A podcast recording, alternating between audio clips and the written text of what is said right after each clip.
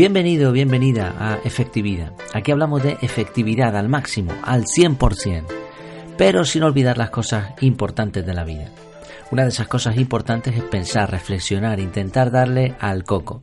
Y sobre todo también es muy importante intentar mirar dentro de nosotros mismos para conocernos mejor. Esto sin duda además tiene mucho que ver con ser efectivos. Hoy precisamente vamos a ver la conocidísima ley del espejo. Es famosa, conocida, porque circula mucho por ahí por redes sociales, algunas infografías, algunas, eh, algunas explicaciones, ¿no? Bueno, vamos a intentar también, vamos a intentar ver las cuatro leyes, ¿no? Las cuatro partes de esta ley, a ver si realmente tienen razón o no. Pongo la infografía en las notas del programa para que la puedas ver al completo. Pilla, pero bueno, digamos que podría tener parte de razón. Y pongo un ejemplo sencillo. ¿Te ha pasado alguna vez que te levantas por la mañana y te miras al espejo y ves que estás despeinado? Bueno, evidentemente lo suyo es arreglar eso, ¿no? Te peinas y sales a la calle. Sin un espejo no verías que estás despeinado. Seguirías despeinado igualmente, pero no serías consciente de ello. Igualmente las cosas que te suceden en la vida te dan la oportunidad de mirar a ver qué es lo que está pasando, qué es lo que sucede en tu interior y arreglarlo. Así, en parte la ley del espejo pues tiene cierta lógica. Vamos, a, vamos allá con las cuatro partes de esta ley o las cuatro leyes. La primera, todo lo que te molesta, irrita, enoja del otro o lo que quieres cambiar de él, en verdad es algo que te molesta, irrita, enoja o quieres cambiar de ti. Bueno, eh, hay variaciones, ¿eh? dependiendo de dónde lo encuentres, de las infografías, etc. Pero básicamente aquí tenemos la primera ley. Lo que te molesta de los demás, lo tienes que cambiar en ti mismo. Un ejemplo práctico de esto. Estás conduciendo en carretera y ahora resulta que alguien te hace una maniobra, te molesta un montón y empiezas a insultar, te enfadas, te aceleras, hasta incluso le haces algún mal gesto, etc. Te quejas, pero en realidad el que estás enfadado eres tú. Eh, son eh, de estos días que uno se levanta de mal humor y todo te molesta, ¿no? Pero resulta que otro día te levantas súper bien, el aire, la brisa es perfecta, eh, la temperatura es buena, te sonríen por la calle, vas en el coche, alguien te hace la misma maniobra y ahora no solo no te molesta, sino que te sonríes, ¿no? Entonces no son las situaciones, sino tu actitud. Por otro lado, hay que tener en cuenta que cuando te molesta algo de, de otra persona es porque tú comprendes eso. Es decir, si te molesta que alguien sea mentiroso o que sea orgulloso, es porque tú entiendes que es una mentira y que es orgullo. Y si lo comprendes en parte es porque en alguna ocasión como mínimo lo has sentido. No te puede molestar algo que no entiendes. Así en parte esta ley pues tiene razón, ¿no? Lo que te irrita del otro probablemente esté también en tu interior. Segunda ley. Todo lo que el otro te critica o quiere cambiar de ti, te pertenece también.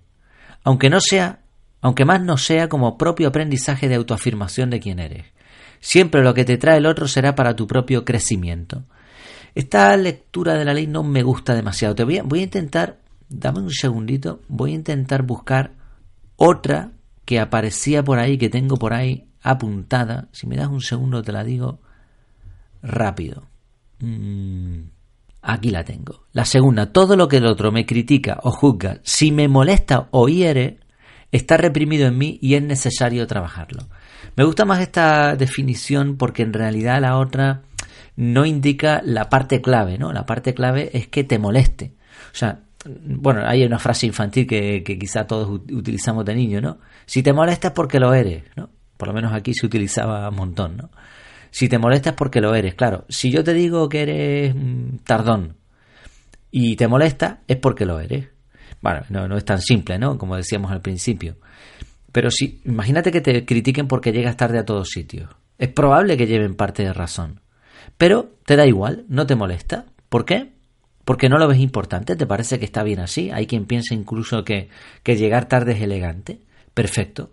Pero si te molesta, en el fondo, estás reconociendo que te gustaría llevar, llegar pronto, pero no lo consigues. Entonces lo que te molesta es que te hayan, te hayan recordado que no has sido capaz. Por lo tanto, el problema está en ti mismo y debes mejorarlo. Tercera ley. Todo lo que me gusta del otro, lo que amo en él, también está dentro de mí. Esta ley tiene mucho que ver con la envidia. ¿no? De hecho, bueno, está totalmente relacionada. Fíjate que mm, nadie envidia lo que tiene. Si tú tienes un Ferrari, no vas a envidiar a otro señor que tiene otro Ferrari. Y mucho menos vas a envidiar a alguien que tiene un coche de menor calidad. Entonces se envidia lo que uno no tiene, lo distinto. Por contra, se alaba lo que uno tiene. Cuando uno dice, me encantan las personas alegres, es porque sabes apreciar esa alegría y probablemente porque tú eres una persona alegre. Es posible incluso que lo seas aunque no lo hayas demostrado. Y por eso te acercas a personas alegres, para que te alegren a ti, porque te, te gusta, te interesa tener esa cualidad. Cuarta ley. Todo lo que el otro te critica, recrimina y quiere que cambies es en parte su propia proyección en ti, sus propios deseos, miedos y fracasos. Y me hizo recordar a una, a una historia que trajimos también aquí al podcast, la del regalo, ¿no? Si alguien te trae un regalo y no lo aceptas, ¿quién se lo queda? El que te lo trajo. Lo mismo con los insultos, las quejas, etcétera. Y esto, eh, lo, lo, que veníamos a decir con esto es que no hay que aceptar las quejas, las críticas, las cosas malas que te dicen otras personas. Entonces, si te critican algo y no te afecta, pues al final el problema lo tiene la otra persona. Y al ver que no consiguen que te afecte, la ley del espejo se pone en contra de ellos, ¿no? Se, se, pone la primera ley que habíamos hablado, se pone en contra de la persona que te está criticando. Y a menos que, que corrijan su actitud, la situación mm, se va a volver cada vez más insostenible, más insoportable, porque se van a sentir frustrados. Quieren que tú cambies y a ti eso no te está afectando porque tú tienes tu autoestima perfectamente y no tienes pensado corregir eso, porque no piensas ni siquiera que sea un error.